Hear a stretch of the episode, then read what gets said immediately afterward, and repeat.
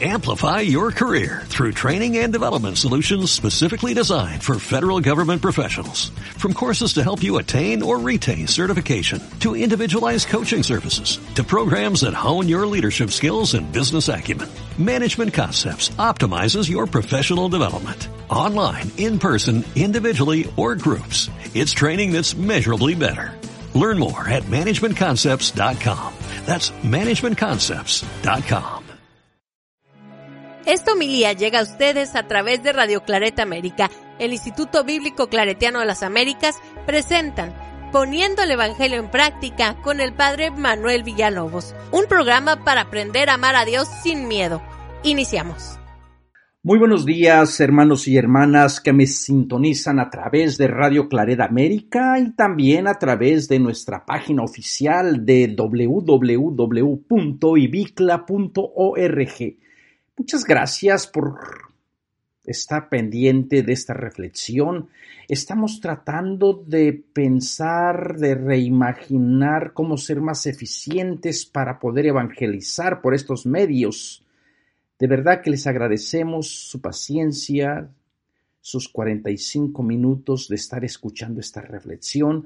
Estamos ya en el domingo 4 de diciembre, domingo 4 de diciembre, segundo domingo del tiempo ordinario, y uno todavía casi que apenas le va cayendo así como la idea de que ya estamos en Adviento, en el tiempo de la espera, en tiempo de alegría, en tiempo de soñar, en tiempo de ser personas agradecidas con el Dios de la vida por habernos permitido un año más Así que esta, este tiempo especial de estar preparando, de estar vigilantes, bueno, pues hoy vamos a invitarles también como manera de preparación a que se inscriban a nuestro curso, a nuestro curso que va a comenzar, recuerden que yo grabo previamente la homilía, que va a comenzar el día, déjenme les digo exactamente cuándo vamos a comenzar, el lunes creo que es el lunes, ay, se me fue, el lunes 28 de diciembre al día 2 de diciembre, lunes, perdón, 28 de noviembre al día 2 de diciembre tendremos nuestro curso Los personajes del Adviento. Y uno de esos personajes del Adviento es la figura de Juan, que hoy prácticamente nos muestra el camino, nos invita al arrepentimiento y nos invita a reorientar nuestra vida para dejar que nazca el Salvador. Así que saben, ya lo saben, el día el día de esta semana del 28 de noviembre al día 2 de diciembre tendremos nuestro curso de personajes del Adviento. Anótense, por favor. Este, y si no saben dónde anotarse, por favor, díganos, pregúntenos allí en los comentarios y con gusto les anotamos. Muchas gracias entonces por esta consideración, porque esta es una manera de ir aprendiendo la palabra de Dios. Entonces, estamos con este eh, domingo, con este, en este año litúrgico, el Evangelio de Marcos nos lleva de la mano para ir introduciéndonos la figura de Jesús para esta comunidad lastimada procedente del judaísmo que se está preguntando si Jesús sería el Mesías, no lo sería. Eh, bueno, esta es la comunidad que vamos a estar conociendo en el transcurso de este año litúrgico y el Evangelio está tomado del capítulo 3, versículo primero hasta el versículo 11. Eh, Perdón, hasta el versículo 12. Por aquellos días aparece Juan el Bautista proclamando en el desierto de Judea. Conviértanse porque ha llegado el reino de los cielos. Este es aquel de quien había el profeta Isaías, del, que habló el profeta Isaías cuando dijo, voz del que clame en el desierto, preparen el camino del Señor, enderecen sus sendas. Tenía Juan su vestido hecho de pelos de camello con un cinturón de cuero a sus lomos, y su comida eran langostas y miel silvestre. Acudía entonces a él Jerusalén, toda Judea y toda la región del Jordán. Y eran bautizados por él en el río Jordán, confesando sus pecados. Pero viendo, pero viendo él venir muchos fariseos y saduceos a bautismo, les dijo, raza de víboras, ¿quién les ha enseñado a huir de la ira inminente? Den pues frutos dignos de conversión. Y no crean que basta con decir en su interior, tenemos por padre a Abraham, porque les digo que puede Dios de estas piedras dar hijos de Abraham. Ya esté el hacha puesta a la raíz del árbol, todo árbol que no dé buen fruto será cortado y arrojado al fuego. Yo los bautizo en agua para conversión, pero aquel que viene detrás de mí es más fuerte que yo. Yo no soy digno de llevarle las sandalias. Él les bautizará en el Espíritu Santo y fuego. Palabra de Dios.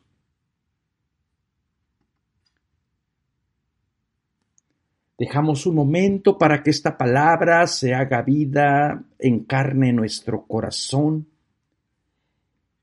bueno, en el curso que vamos a comenzar de reflexionar con los, con los personajes del Adviento, la figura de Juan prácticamente es una figura importante dentro del Adviento. Y no solamente dentro del Adviento, dentro de los orígenes cristianos, ¿verdad?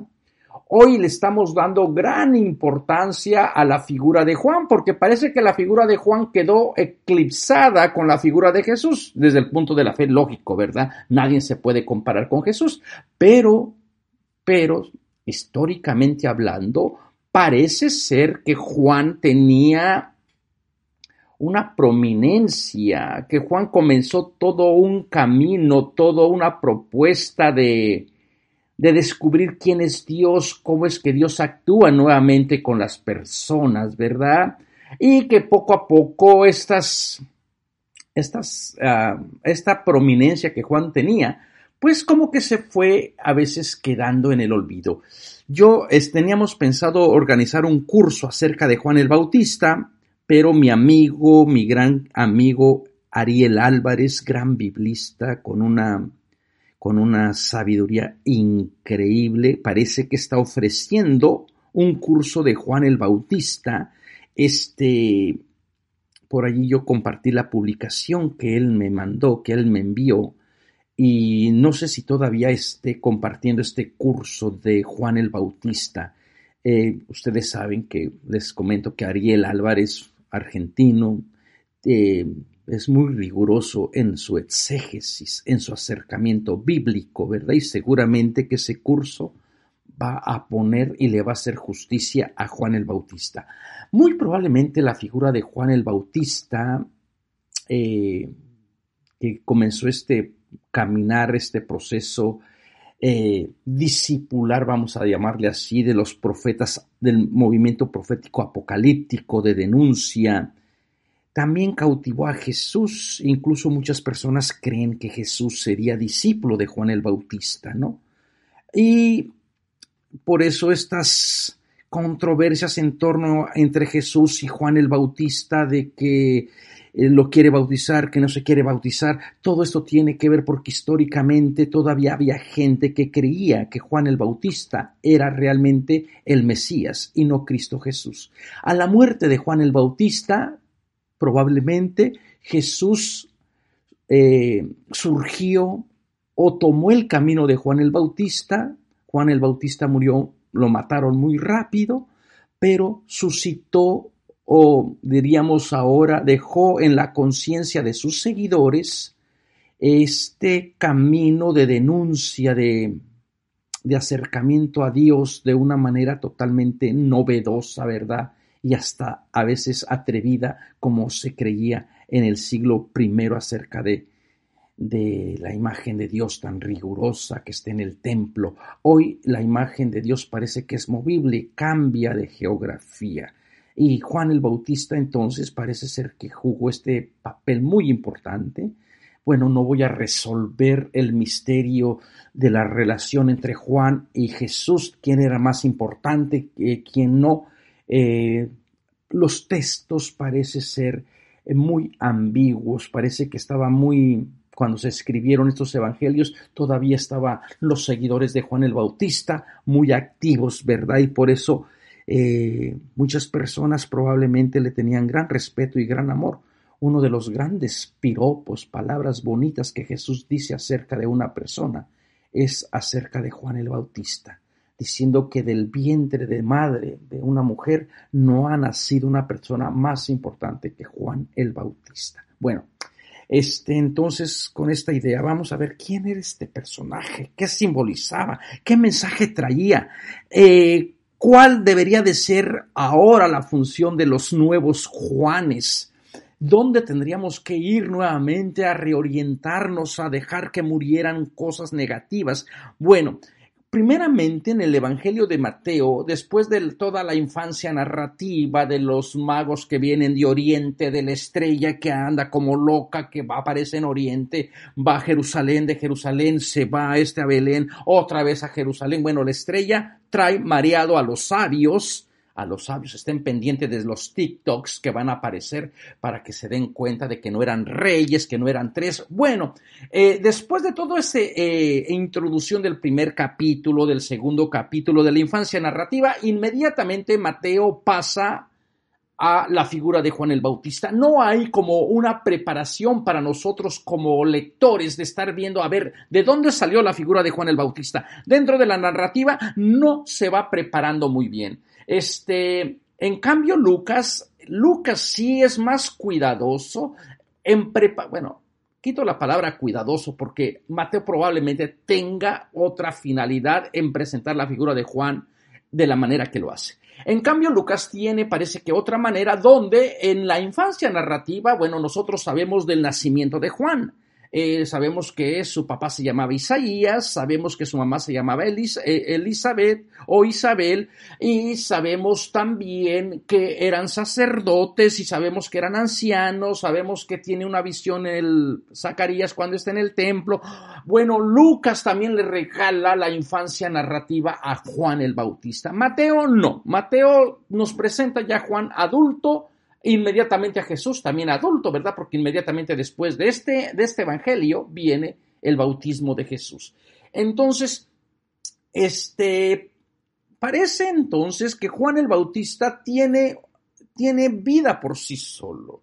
Entonces aparece en aquellos días. Esta es una mención, recuerden, esta comunidad de Mateo viene del trasfondo judío cristiano son las personas judías, las que conocen la ley, las que conocen la tradición, las que conocen la profecía, las que seguían de acuerdo a la ley de Moisés pero ahora con la novedad de creerle a Jesús como Mesías. Entonces Mateo escribe este Evangelio para ir acompañando a esta comunidad que está preparada bíblicamente, diríamos nosotros. No es una comunidad que va aceptar cualquier cosa. Por eso Mateo va a tener estos, estas continuas referencias al Antiguo Testamento para decir verdaderamente Jesús es el nuevo Moisés. Jesús es el Mesías, el esperado, el que tenía que venir. Bueno, porque para esta comunidad es importante. A lo mejor para nosotros ya no es tan importante que Jesús cumpla todas las profecías. O a lo mejor sí, ¿verdad? Y bueno, aquí es donde uno tiene que ir a veces abriendo su mente para entender cómo Dios se va relacionando con su pueblo, cómo Dios se va comunicando, cómo Dios tiene un mensaje siempre alentador, un mensaje positivo. Hoy quiero que se enamoren de Juan, una persona íntegra, una persona justa, una persona honesta. Hoy es Juan el personaje que nos va a invitar a esta conversión, a este bautismo que nos va a llevar al desierto y que nos va a decir, tengan cuidado con esas personas que se creen que ya la hicieron, que ya comen por manos de ángeles. Porque hay muchas personas que creen que ya de Dios les sale debiendo, porque toda la vida han estado en el templo, casi que nacieron en el templo, como el Samuel, ¿verdad? desde el vientre materno se consagraron a Dios y ya creen, bueno, que dominan a Dios, conocen a Dios, manipulan a Dios.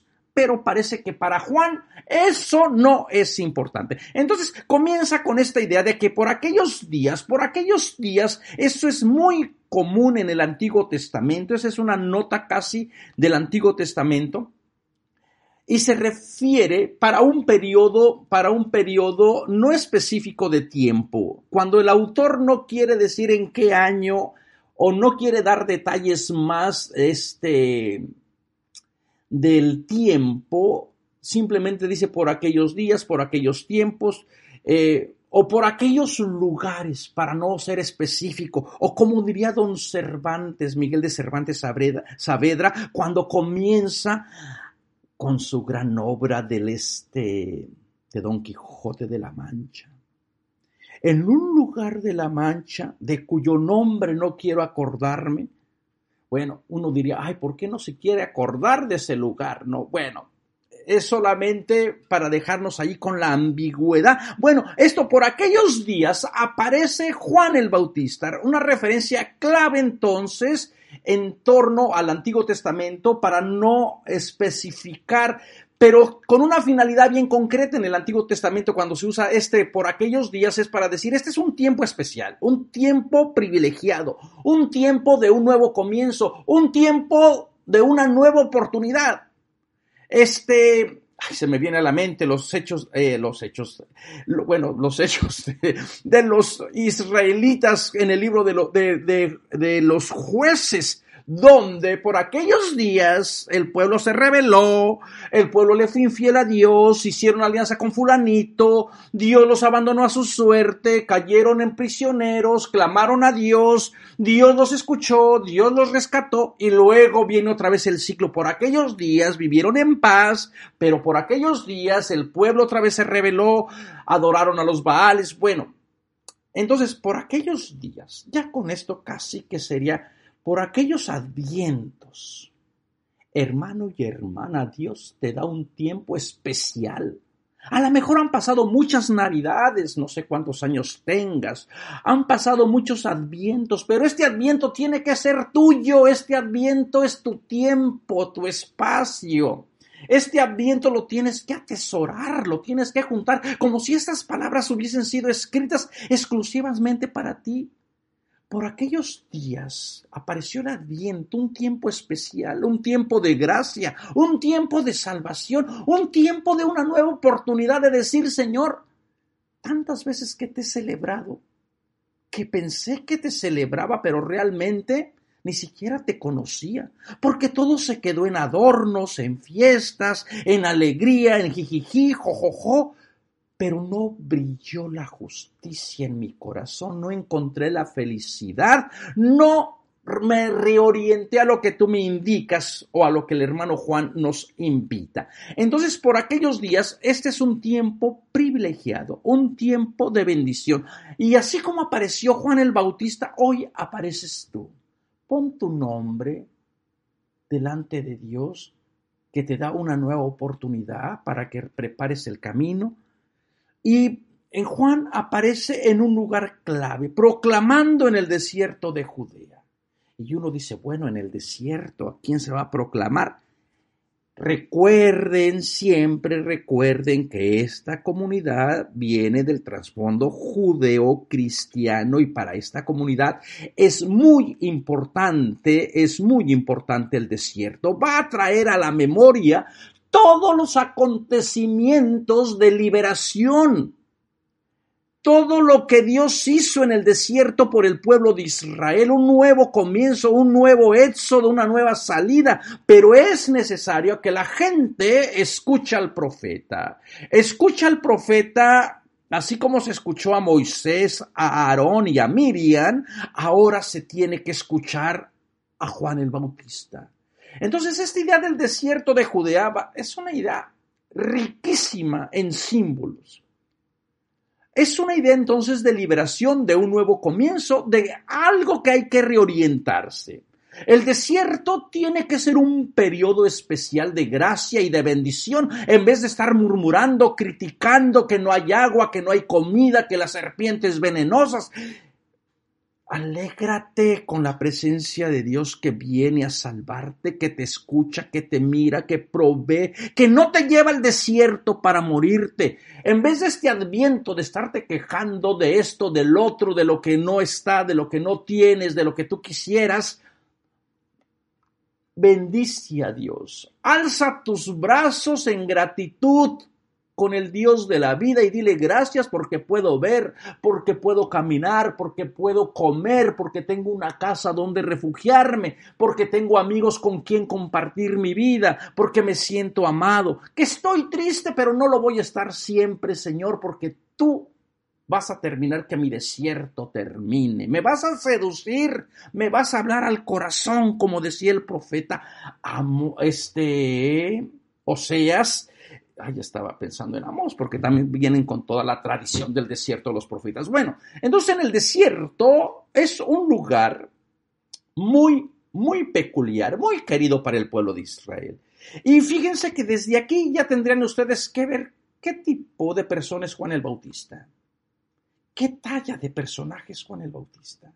Con él todavía ni siquiera les he dicho qué es lo que dice su mensaje, pero simplemente con el hecho de que Juan el Bautista aparezca en un tiempo privilegiado en aquellos días, en un nuevo comienzo de la historia del pueblo, de esta comunidad, que marque el inicio de una nueva relación con el Dios del desierto, y aparezca en el desierto, ya con eso nos está diciendo que su mensaje es profético por el que en el desierto tiene todas estas claves de liberación, claves de descubrir al Dios que llama otra vez a la comunidad al desierto a desestabilizarse. Y bueno, les decía que nos viene a decir de la importancia de Juan el Bautista, porque ustedes saben que Juan el Bautista si viene de familia sacerdotal, pues le, le, tocaría estar en el templo, en Jerusalén, pero no en el desierto. Y pero el hecho de que Juan aparezca o elige estar en el desierto es porque el templo le ha fallado a Dios. La religión oficial le ha fallado a los pobres. Entonces, es necesario que comience un nuevo éxodo de salida de, otro tipo de esclavitud. Hay muchas maneras de ser esclavos, ¿verdad? La gente pensaría que solamente uno es esclavo físicamente, que tienes un amo, un látigo que te está controlando, pero puedes ser esclavo de tus propias ideas, de tus propios pensamientos, de tu propia idea de Dios.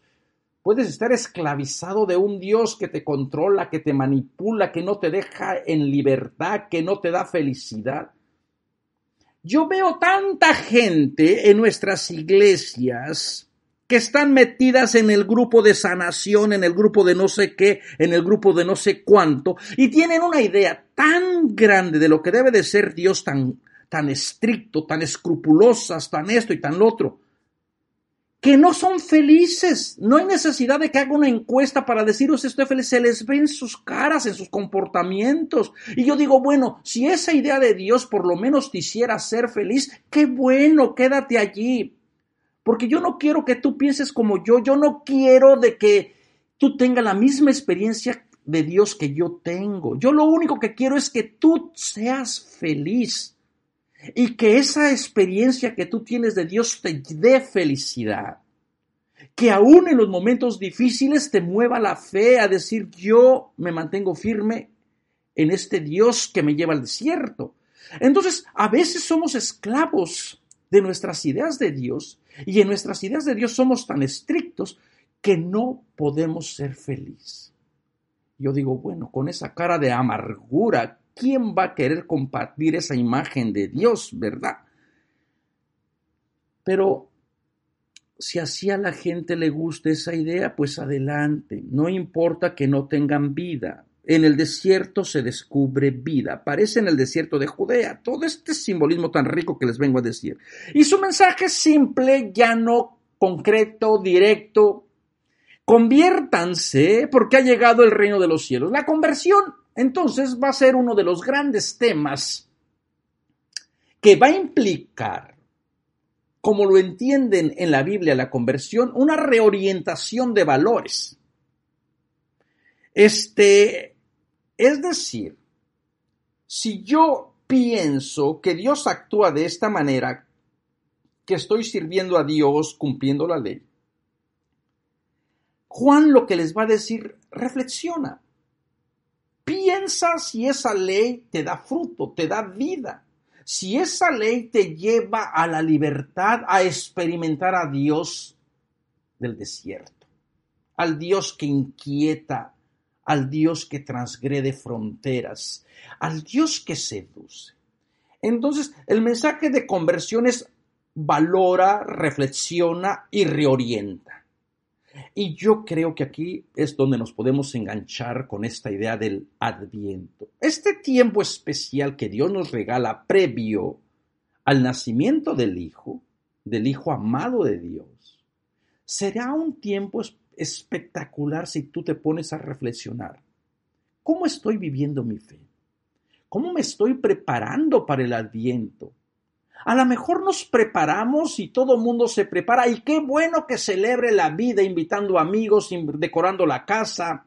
Ya todo mundo está sacando el arbolito y que no sé qué y no sé cuánto. ¿Cómo preparas tu corazón?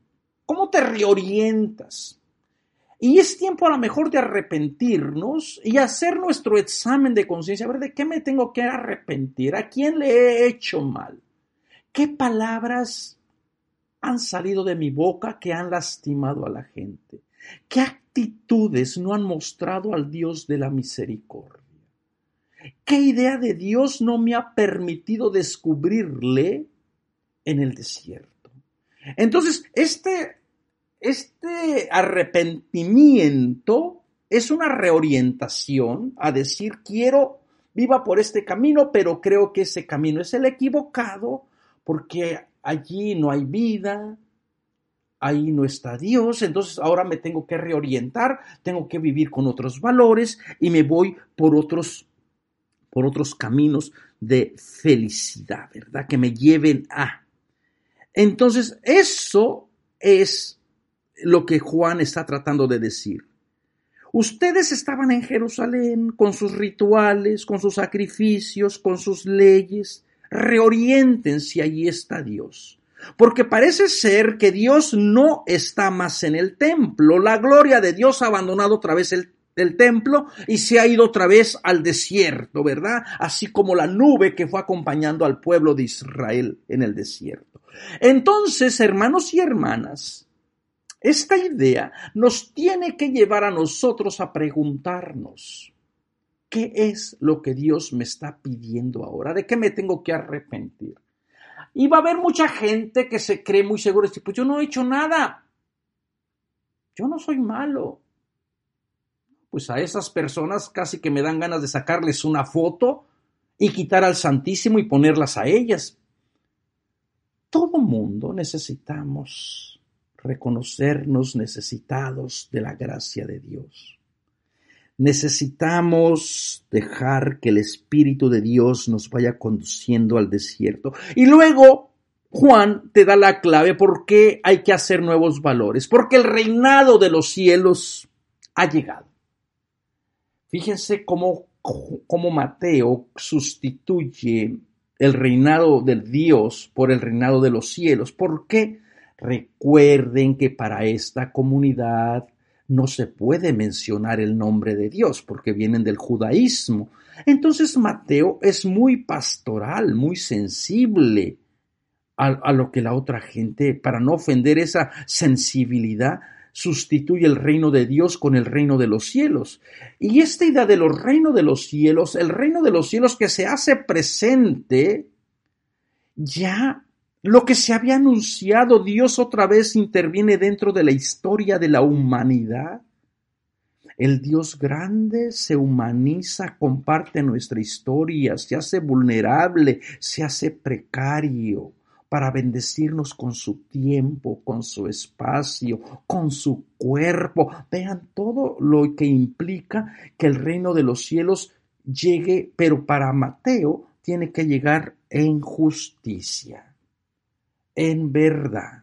Entonces el reino de los cielos que ya está y esta idea tendríamos nuevamente que celebrarla porque nos hemos quedado con la idea de que el reino de Dios o el reino de los cielos va a llegar cuando uno se muera. No, hermano, hermana, está aquí. Puedes ser parte de este reino. Puedes experimentarlo en tu vida. Cuando te des cuenta cuánto amor Dios tiene para ti, a pesar de tu infidelidad, a pesar de la mía, a pesar de mi flaqueza, a pesar de mis hierros. Siempre el amor de Dios más poderoso para decir yo estoy aquí. Y luego trae la figura de el profeta Isaías. Es de aquel quien el profeta Isaías decía, bueno, Juan también aparece dentro de estas de este mundo de las profecías.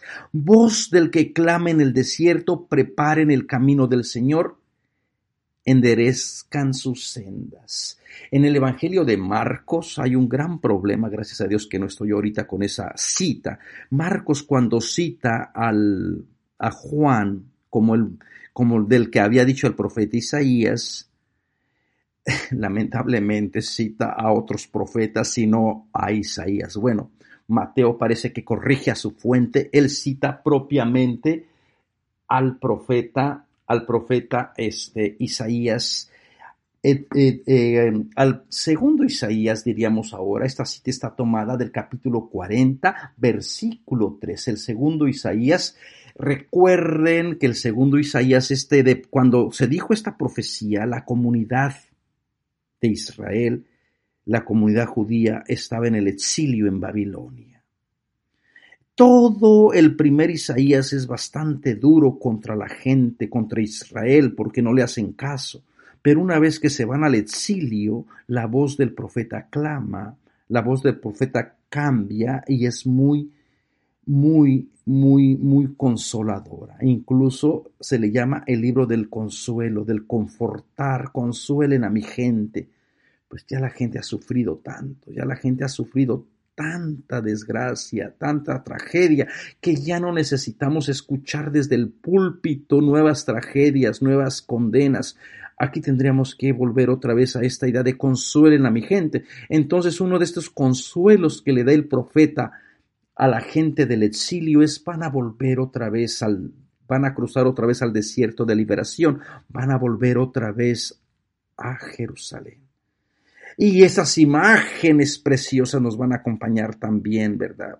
Bueno, seguramente que lo vamos a estudiar en nuestro curso, eh, donde a tus hijas las traen en brazos, este, entre ellos viene el pobre, el ciego, la parturienta, toda la gente que había sido esclavizada viene nuevamente a Jerusalén. La gente que brillaba en la, luz, la oscuridad que estaba allí, vio de pronto la luz. Bueno, todas estas imágenes preciosísimas del segundo Isaías. Entonces, Mateo utiliza nuevamente a Isaías para decir esto es lo que es Juan el Bautista. Un personaje, un profeta de consuelo, es cierto que es muy duro, pero para que comience nuevamente esta liberación se tiene que hacer cambios radicales, preparen caminos. Esta idea de preparar el camino, se las he comentado, era muy típica de la antigüedad y hasta el día de hoy, ¿verdad? Donde va a pasar alguien importante, bueno, pues se arreglan las calles, las avenidas. En el mundo antiguo, en el mundo romano, cuando llegaba el emperador o visitaba una ciudad, se, edificaba un arco, se ponía el día en que entró por allí el emperador, este, como señal de preparación, ¿verdad? Si usted tiene la suerte de que un día el Papa visite su país y si visita su, su ciudad, Y si en su ciudad visita su calle, tenga la certeza que van a embellecer su calle. Que uno va a decir, wow, ¿de dónde salió el dinero? Bueno, esta es una manera física de preparar el camino, pero hay otra manera más importante de preparar camino. ¿Qué me pide Dios en este adviento para preparar su nacimiento? ¿Qué me pide a mí particularmente? ¿Cómo hay que preparar este camino, esta senda, este encuentro, esta relación? ¿Cómo me voy a acercar otra vez al pesebre? ¿Cómo me voy a postrar ante esa figura infantil, ante la imagen de José, María? ¿Me volveré a presentar sin, sin discernimiento, sin pedir perdón, siendo otra vez arrogante, prepotente? ¿O será el tiempo particular de prepararme y decir, Señor, quiero postrarme ante ti? y comenzar a reorientar mi vida, comenzar nuevamente a enderezar no solamente el camino tuyo, enderezar el mío y enderezar el del hermano. Pero primero tiene que haber el cambio personal. Endereza tu camino. Esta idea es muy bonita y aquí podríamos estar pensando, conversando de lo que significa enderezar este camino. Y luego en el versículo 4, el Evangelio nos da la descripción de Juan, que tenía la vestimenta de pelos de camello con un cinturón de su cuello a sus lomos. Uno diría, wow, Juan el Bautista se adelantó a los tiempos, andaba muy a la Gucci, ¿verdad? Con cuero, con zapatos, con este sandalias. Bueno, este es el, esta vestimenta, recuerden que la vestimenta es la persona misma. Eh, la vestimenta es una extensión de lo que uno es, ¿verdad? Eh, Jesús cuando habla de Juan dice, ¿qué fueron ustedes al desierto a buscar? ¿Fueron a buscar a un hombre ricamente vestido? Dice, no, esos hombres están en los palacios. Una voz desquebrajada fue lo que se encontraron. Bueno, esta imagen del vestido de Juan hace mención al profeta Elías. En Segunda de Reyes, en el capítulo 1.8, se nos describe que el profeta Elías iba vestido justamente con pelo de camello, con el cinturón de cuero a sus lomos. ¿Por qué Mateo trata de vestir a Juan desvistiendo a Elías, verdad? ¿Se acuerdan de ese, de ese este, de ese dicho mexicano, no se puede desvestir a un santo para vestir a otro. Bueno, Juan no desviste a Elías, pero viste a Juan de la misma manera que el autor de Primera de Reyes vistió a Elías. ¿Y por qué es tan importante esta vestimenta? Bueno, primero, para la comunidad de Mateo, Juan es el nuevo Elías. ¿Y quién fue Elías? ¿Y quién va a ser Juan? Pues para que lo podamos entender, bueno, Elías va a ser el que invitó a toda la gente a la conversión en el desierto, el creador prácticamente del yavismo, del, de volver otra vez a Yahvé. ¿Se acuerdan ustedes que Elías va a entrar en problemas con todos los falsos Baales, los sacerdotes de Baal? Y Elías, bueno, se va a enfrentar a medio mundo se va a enfrentar, se va a enfrentar a reyes poderosos. Y bueno, entre ellos se va a enfrentar a la Jezabel, esa Jezabel que le va a causar tantos dolores de cabeza a, a Elías bueno, tengan presente todas estas imágenes porque cuando aparezca otra vez Juan, Juan también con quién se va a enfrentar con los falsos líderes que en vez de estar adorando a Yahvé se han ido otra vez a la prostitución. ¿A quién se va a enfrentar Juan? Ya no se va a enfrentar a reyes, a otros reyes poderosos, también se va a enfrentar al Herodes, su eterno enemigo, el que lo va a mandar decapitar. Y también va a entrar en escena la Herodías, este recordando a la Jezabel. Bueno, este, aquí como que no se les hace mucha justicia a las mujeres, porque las mujeres son unas brujas, unas devoradoras de hombres que traen desgracia sobre el hombre. Pero nosotros recuerden que tenemos otra interpretación. Estas imágenes pues también están cargadas de machismo, obviamente, pero en algún momento conversaremos sobre esto. Entonces, Juan, como el nuevo Elías, con un nuevo, una nueva oportunidad para que la gente recapacite, para que la gente vuelva otra vez a entrar en su desierto, a reorientar su vida, a volver otra vez al yavismo. Y claro, este mensaje profético que Juan el Bautista trae, pues va a causar conflictos. Y uno dice, por favor, Juan, ¿cómo no vas a causar conflictos si con esa lengua? Tienes una lengua muy larga. Bueno, y la comida de Juan, de las langostas y miel silvestre, la gente se empieza, hay unas langostas con mantequilla, ay, qué ricas asadas allí, ¿verdad? Con linda mantequilla. Bueno, no son de estas langostas que nosotros conocemos o que las hemos visto por la televisión, ¿verdad? Las langostas más bien son todos estos langostas y miel y miel silvestre era el producto del desierto, es la gente lo que come en el desierto. En el desierto hay vida y la gente que vive en el desierto sabe dónde encontrar agua, sabe dónde hay comida, sabe qué raíces puede comer y qué raíces no, ¿verdad? Esto es lo maravilloso de los desiertos, que esconden tesoros, esconden oasis, y aquí parece que la comida de Juan no tiene nada que ver con las prácticas ascéticas de Juan, porque a veces la gente piensa que Juan el Bautista era como una asceta, como un ascético, una persona que se retiró, eh, que se separó de la comunidad al estilo de los monjes de Qumran, de la comunidad de Qumran. Este, no, aquí más bien la comida tiene que ver por cuestiones uh, de pureza, las, los alimentos que son puros y los alimentos que son impuros. Más bien iría con esa línea.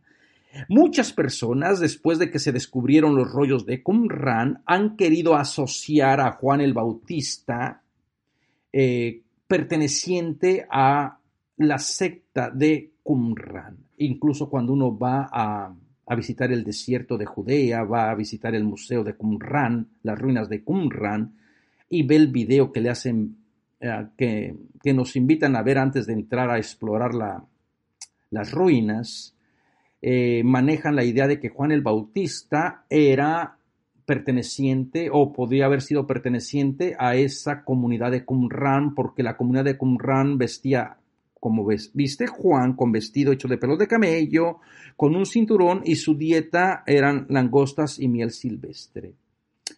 No hay evidencia histórica que demuestre que Juan el Bautista estaba o era parte de esa comunidad uh, de esa es una hipótesis.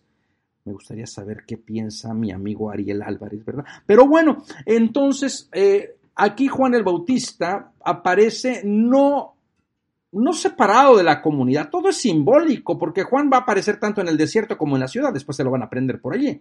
Si fuera una persona ascética, pues prácticamente se va a una cueva y nadie sabe dónde está, pero bueno, o no tiene contacto con la gente, ¿verdad? Porque los de Qumran precisamente se habían separado de la gente porque, según ellos, se había, la gente se había, se había, ah, era una gente corrupta, pecadora, se habían este, abandonado al Dios, a su amor primero, entonces por medio de prácticas rituales de bautismos, de, eh, de purificaciones que tenían que ver con el agua, con las comidas, con la vestimenta, ellos estaban esperando a que viniera el maestro de la luz, el maestro de la luz. Y cuando venga el maestro de la luz, entonces sí que les va a revelar todos los misterios. Juan el Bautista parece que no pertenece a ese tipo de teología.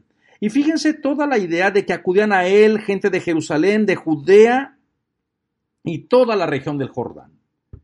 Un nuevo éxodo, una nueva comunidad se está, se está formando. Y en ese, en ese nuevo éxodo, este grupo de gente que viene a Dios, ahora en la figura de Juan, Dios está actuando en el desierto con la persona de Juan. Ya Dios no está entonces en Jerusalén, ya Dios no está en Judea, ya no está en toda la región del Jordán. Ahora hay que ir a tener la experiencia del desierto tal y como lo dice el hermano Juan. Vean qué bonito Dios cambia.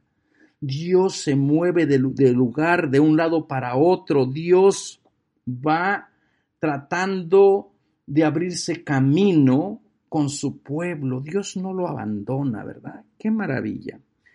Entonces, con este mensaje, Juan comienza a predecirles y viendo, no contra todo el pueblo, solamente con los líderes religiosos, los saduceos y los del los fariseos, ¿quién, dicen cómo los trata? ¿Quién los va, quién les va a ayudar a escapar de la ira inminente? Den fruto de conversión, no se apeguen a su ley diciendo que tenemos como padre al padre Abraham, porque Dios es capaz de sacar hijos de las piedras, hijos de Abraham de las piedras. Fíjense la figura tan importante que era Juan el Bautista, que incluso en uno de los escritores de aquella época que nosotros recurrimos constantemente para, para iluminar el contexto de los evangelios, como es la figura de Flavio Josefo, Flavio Josefo le escribe todo un programa todo un texto a Juan. Fíjense lo que dice Flavio Josefo en las antigüedades judías, este, en los capítulos 5 y en el del 2, por ahí dice este Flavio Josefo lo siguiente. Pero algunos judíos creían que el ejército de Herodes fue destruido por Dios. Realmente en justo castigo de Dios a Herodes para vengar lo que él había hecho a Juan llamado el Bautista porque Herodes lo mató, aunque Juan era un hombre bueno y simplemente invitaba a los judíos a participar del bautismo con tal de que estuviesen cultivando la virtud y practicando la justicia entre ellos y la piedad con respeto a Dios. Pues sólo así, en opinión de Juan, el bautismo que él administraba sería realmente aceptable para Dios. Es decir, si lo empleaban para obtener no perdón por algunos pecados, sino más bien la purificación de sus cuerpos, dado que se daban por supuesto que sus almas ya habían sido purificadas por la justicia. Bueno, y después sigue. Pero vean qué maravilla, Flavio Josefo también nos habla acerca de Juan y lo interesante, lo interesante, hermanos y hermanas, es que prácticamente pone a Juan muy positivamente, lo pone casi de la misma manera. Entonces Juan que va a entrar en conflictos con la gente que se cree segura. Y eso es lo que yo les decía, muchas personas parece que son seguidoras de los fariseos, de los escribas, de la ley, se creen buenas. La Biblia lo dice, aquí está en la Biblia, y te dan el bibliazo y te condenan y te excomulgan y te empecatan y te catalogan de enfermo, de desquiciado, de acarrear la ira de Dios como si fueran los, los mesías apocalípticos. Hermanos y hermanas, el mensaje de Dios es de perdón, de arrepentimiento, de reorientación para toda la humanidad, para que toda la gente experimente su ser hijo de Abraham, su ser hijo de Dios. Y el bautismo entonces tiene que llevar el, el, sumergirte literalmente en el agua, tiene que llevarte a un cambio de vida. Los bautismos no son mágicos. Ustedes se pueden bautizar treinta mil veces si quieren, pero si no hay un cambio de vida, si no vives lo que recibes en el bautismo, la gracia de ser hijo de Dios, de vivir en justicia, de tratar a todo mundo con respeto, pues ¿de qué sirve el bautismo? será un amuleto más, como se ha reducido a veces, ¿verdad? Que para que el niño no llore, que para que no sé cuánto. El bautismo, ningún sacramento es mágico. Los sacramentos trabajan si tú trabajas con ellos. Bueno, hermanos y hermanas, me emocioné mucho hablando de Juan el Bautista. Espero que puedan ustedes inscribirse en nuestro curso. Visítenos en www.ibicla.org. Espero que Juan el Bautista siga resonando en su corazón, le siga invitando a dar los frutos, a arrepentirse, a bautizarse en el nombre de Cristo Jesús. Nos vemos la próxima semana. Los invitamos a escuchar más programas de crecimiento espiritual y emocional en radioclaretamérica.com y a seguir en YouTube a la Escuela Bíblica Claretiana de las Américas. Visite ibicla.org. Amplify your career through training and development solutions specifically designed for federal government professionals. From courses to help you attain or retain certification, to individualized coaching services, to programs that hone your leadership skills and business acumen, Management Concepts optimizes your professional development. Online, in person, individually, or groups, it's training that's measurably better. Learn more at managementconcepts.com. That's managementconcepts.com.